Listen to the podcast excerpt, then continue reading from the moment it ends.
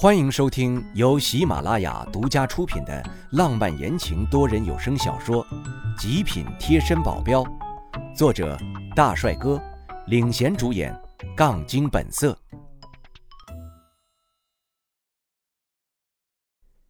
第十九章，进入的不是时候。我大力的敲门，嘴里大喊着：“苗倩倩，苗倩倩，你在里面吗？”没有人回答，我侧着身子推门，用尽全身的力气，没有一点用。这里的防护措施还真不是盖的。白天救李一雪的时候，那个门一踢就开了，这里怎么撞都不行。苗倩倩，你在里面吗？在里面的话，回个话。不会是真的出什么事情了吧？阿姨见我这么激动，走过来，手上还拿着抹布。怎么啦？对了。阿姨在这里打扫卫生，应该有这里所有门的钥匙吧？我不确定的问道。阿姨，您有钥匙吗？有啊。她很爽快的把腰上别的一把钥匙拿了出来，仔细的在里面翻找，一个一个的看。我急得像热锅上的蚂蚁，找个钥匙怎么这么慢呢？终于，在还剩两把钥匙的时候找到了，就是这把了。我接过，慌慌张张地打开门，扫视了屋内，没有看见苗倩倩的身影。我心一凉，完了。掏出电话，快速地翻找苗雨胜的号码。苗倩倩要是出事了，我已经不敢想象接下来的画面了。翻到苗雨胜的电话，旁边出现了一个绿色的按钮，我刚准备把手指按上去，这时浴室的门从里面打开了，里面雾气缭绕。但这并不阻碍我看见苗倩倩一丝不挂的从里面走出来，我惊呆了，苗倩倩也惊呆了，她好几秒才反应过来，立马大叫：“啊！混蛋，你给我出去！”就在门口的阿姨听到声音，担忧的走了进来，我急忙的扯过床上的浴巾，跑到苗倩倩身边，把她紧紧的裹了起来，裹的时候一个不注意碰到了她的胸。我还感觉到了他胸前挺立的那个痘痘。苗倩倩本来刚洗完澡，脸色就有点红晕，现在已经是红的滴血了。阿姨莫名其妙的看见我们，而后皱眉对着我说道：“怎么了？怎么了？小伟呀，我还以为你有什么急事呢，你这是干什么呀？”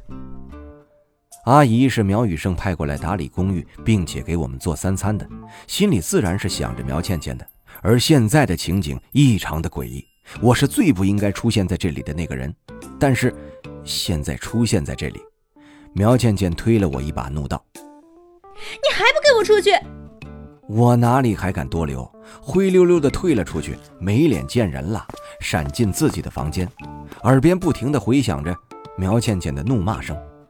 心里一颤一颤的，这下苗倩倩对我的印象肯定更差了，以后的日子不好过了。自作孽呀！第二天就是校运会了，今天全校停课，为的就是增高体育场的人气儿。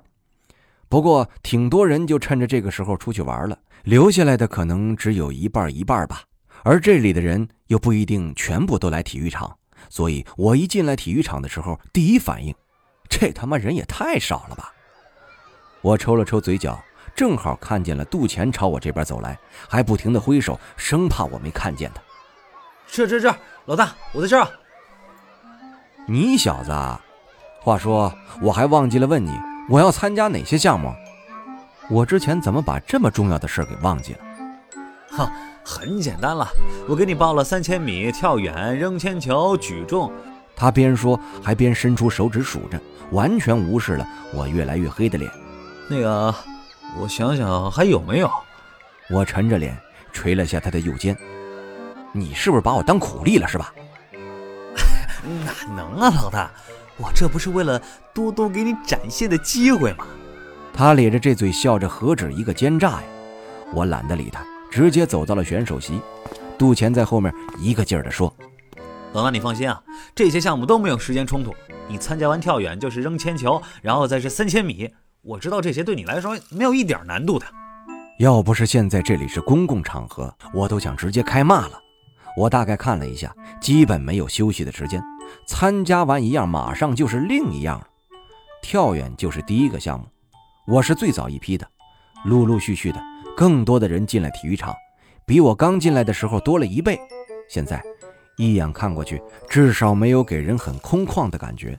等到快要开始比赛了，有一批穿着正装的男男女女走了进来。我看了一眼，只有一个我认识的，那就是那个教导主任。体育场本来还有些吵闹，在这些人进来后，立马就安静了下来，只有一些稀稀疏疏的声音，就连一直在我耳边叽里呱啦的杜钱也闭嘴了。我总算能清静了。各个项目的裁判先进场准备就绪，然后广播开始一个个的喊着选手的名字。我等了一会儿，听见广播在报我的名字，黑着脸走到场上。我注意到裁判看见我的时候多看了一眼。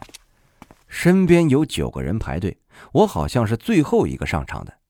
趁着他们跳的时候，我在小幅度的活动筋骨。开玩笑，我后面可是有这么多的项目啊！不活动一下，等下就算是我也扛不住啊！前面的人一个一个上前，裁判嘴里一个一个的报数：两米三，下一个；两米五，下一个。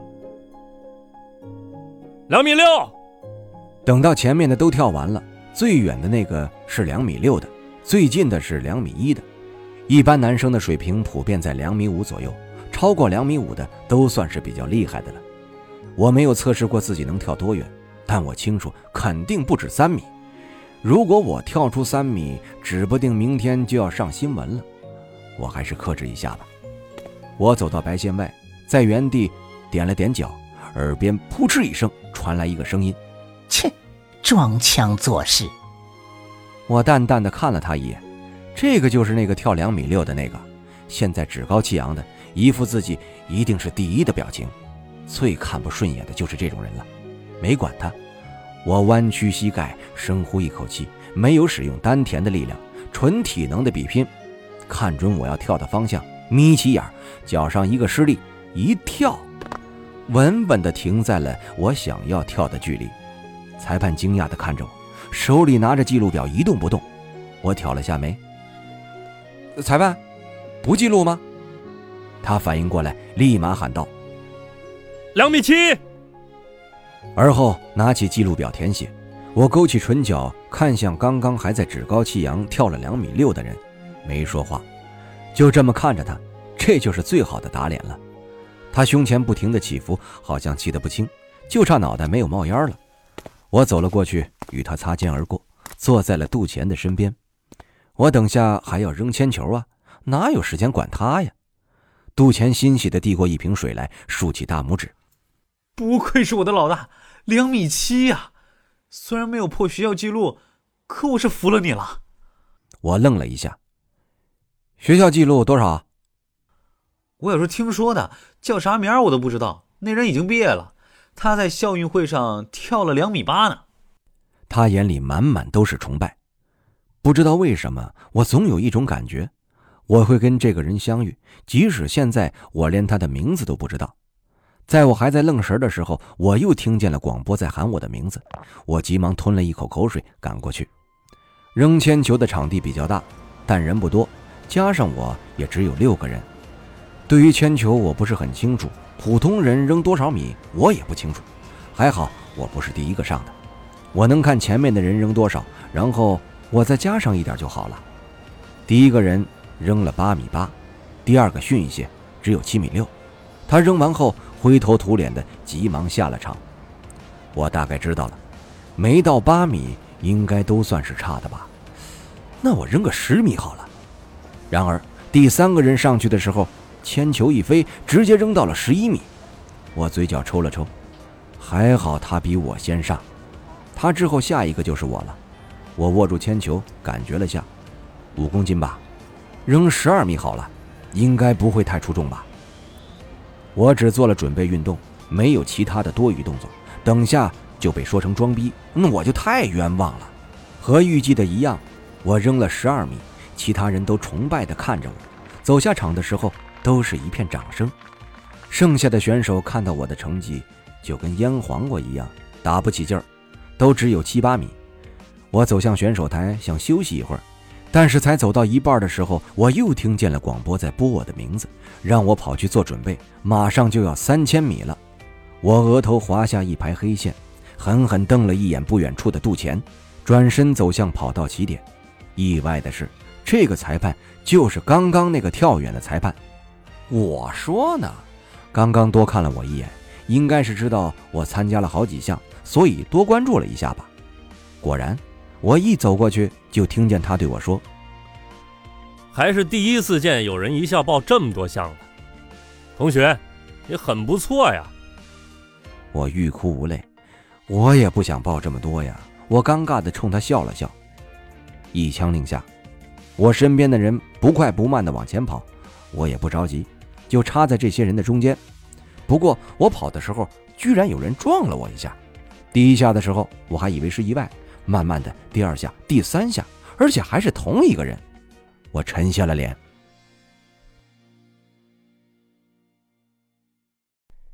听众朋友，本集已播讲完毕，感谢您的收听。